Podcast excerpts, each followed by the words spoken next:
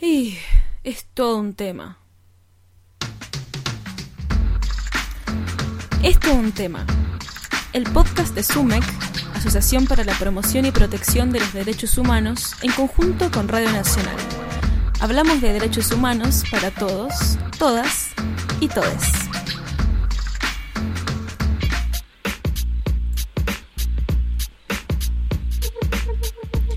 Bienvenidos y bienvenidas al segundo episodio de Es todo un tema. Hoy vamos a hablar sobre violencias patriarcales. Marchamos un 3 de junio porque todos los días una mujer, una niña, una travesti aparece muerta. El patriarcado se sostiene con esa violencia sobre nuestros cuerpos. Y no nos vamos a creer que es culpa de manifestarnos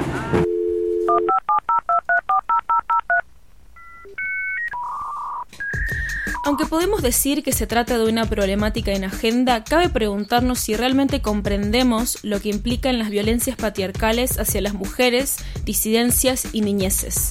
¿Cuáles son las marcas distintivas de estas violencias? Para saber más sobre esto y para comprender mejor, hablamos con Soledad Gil, licenciada en Comunicación Social, doctora en Ciencias Sociales, investigadora de CONICET y docente.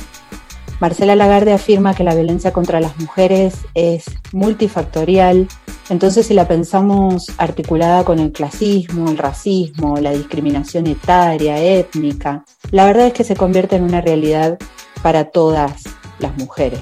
En términos de Rita Segato, la violencia contra las mujeres se percibe como un acto disciplinador y vengador contra una mujer genéricamente abordada. La violación es un castigo y el violador un moralizador. Se trata de un castigo, de una venganza contra una mujer que salió de su lugar, de su posición de subordinada. Así nos vamos acercando al concepto de femicidio. Según Sagot, el femicidio es una marca distintiva, es la marca final de los cuerpos que han vivido múltiples formas de desigualdades y de, de, violencia. La violencia de género entonces es algo estructural a nuestras sociedades patriarcales, racistas clasistas, y por más de que hemos avanzado mucho, es necesario seguir remarcando ¿no? que no se trata de algo individual, sino que es algo político, colectivo, y que no puede pensarse sino teniendo en cuenta las relaciones desiguales de poder que aún existen y que son hondas y profundas entre varones, mujeres y disidencias. ¿Y qué sucede con estas violencias en contexto de pandemia y de aislamiento social? Bueno, la cuarentena y, la obligatoriedad de quedarnos en casa ha profundizado, profundiza y deja en evidencia de manera muy profunda las desigualdades de género, los femicidios, la violencia obstétrica, también el acceso a derechos sexuales y reproductivos y no reproductivos, la sobrecarga, la explotación de las mujeres y de personas feminizadas en relación a los trabajos de cuidado. Los últimos números difundidos por la Casa del Encuentro sostienen que han sido 150 los femicidios en la Argentina desde que empezó el ASPO. Cuando hablamos de violencia contra las mujeres, hacemos siempre especial foco en que lo primero que hace el sujeto violento es aislar a esa mujer, a esa persona feminizada víctima de violencia. Imaginemos todo esto en este contexto ¿no? de encierro obligatorio.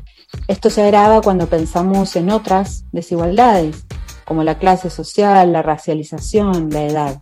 Haber cortado de cuajo y de un día para el otro los vínculos presenciales, la posibilidad de circular, dificultó mucho también eh, la posibilidad de poder pedir ayuda. Me parece que hay que destacar acá que el problema es que las violencias patriarcales no pueden ser pensadas por fuera de la lógica de profundas desigualdades ligadas al capitalismo. Segato habla de dueñidad, es decir, el hecho de que este sea un mundo de dueños, donde hay señores de la vida y de la muerte, con gran concentración de la riqueza. Pero ¿cómo debo actuar en una situación de violencia, tanto si me sucede a mí como si le sucede a otra o a otra?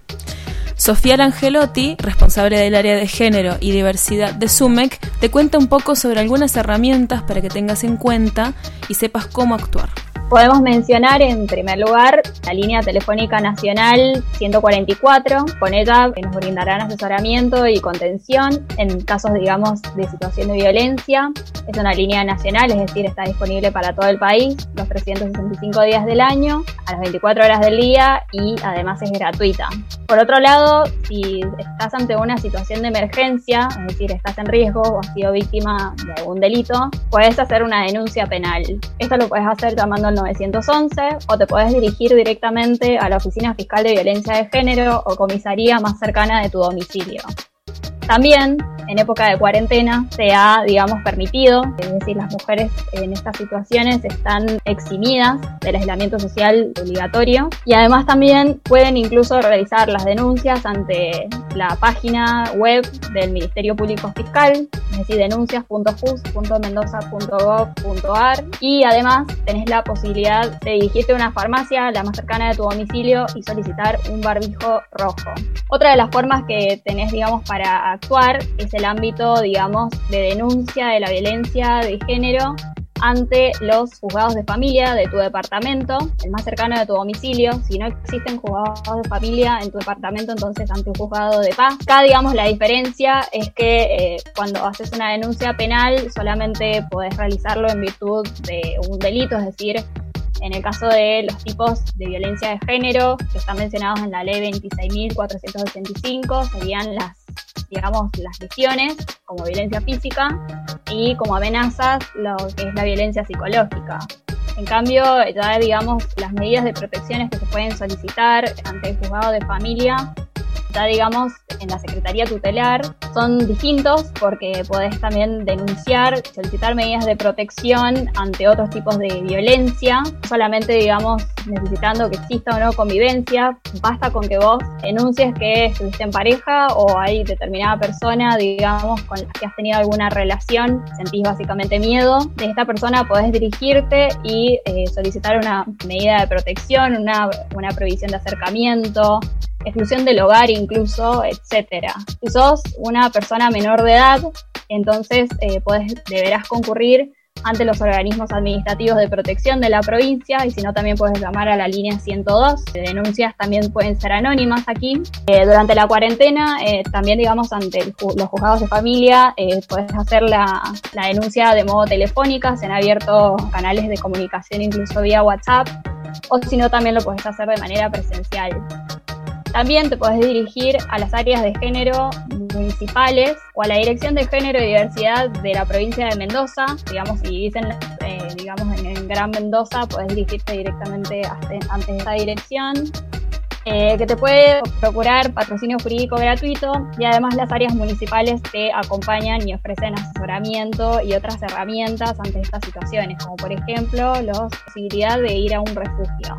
Ten en cuenta también que siempre tenés derecho a que se te procure algún eh, defensor oficial en el caso en que no puedas procurarte une.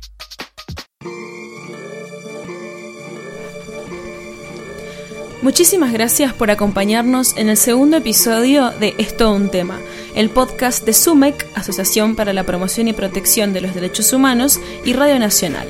Recordá que podés revivir todos los episodios en el canal de YouTube de SUMEC, SUMEC Derechos Humanos, y también en el sitio oficial de Radio Nacional, radionacional.com.ar. También nos encontrás en Spotify. Muchas gracias y nos escuchamos la próxima. Si el futuro se convierte en lo que luchamos siempre, educando para no matar y no para evitar la muerte. el amor no es aguantar, que no es la regla del más fuerte. Que la mujer al caminar no debería ser valiente. Que si existe la igualdad también contempla disidentes. Que es posible empatizar desde el respeto y aunque intenten desunir y desarmar, sembrar el odio entre la gente. Feminismo, libertad, revolución es ser conscientes. Ya no nos callamos más. Viva la voz y alta la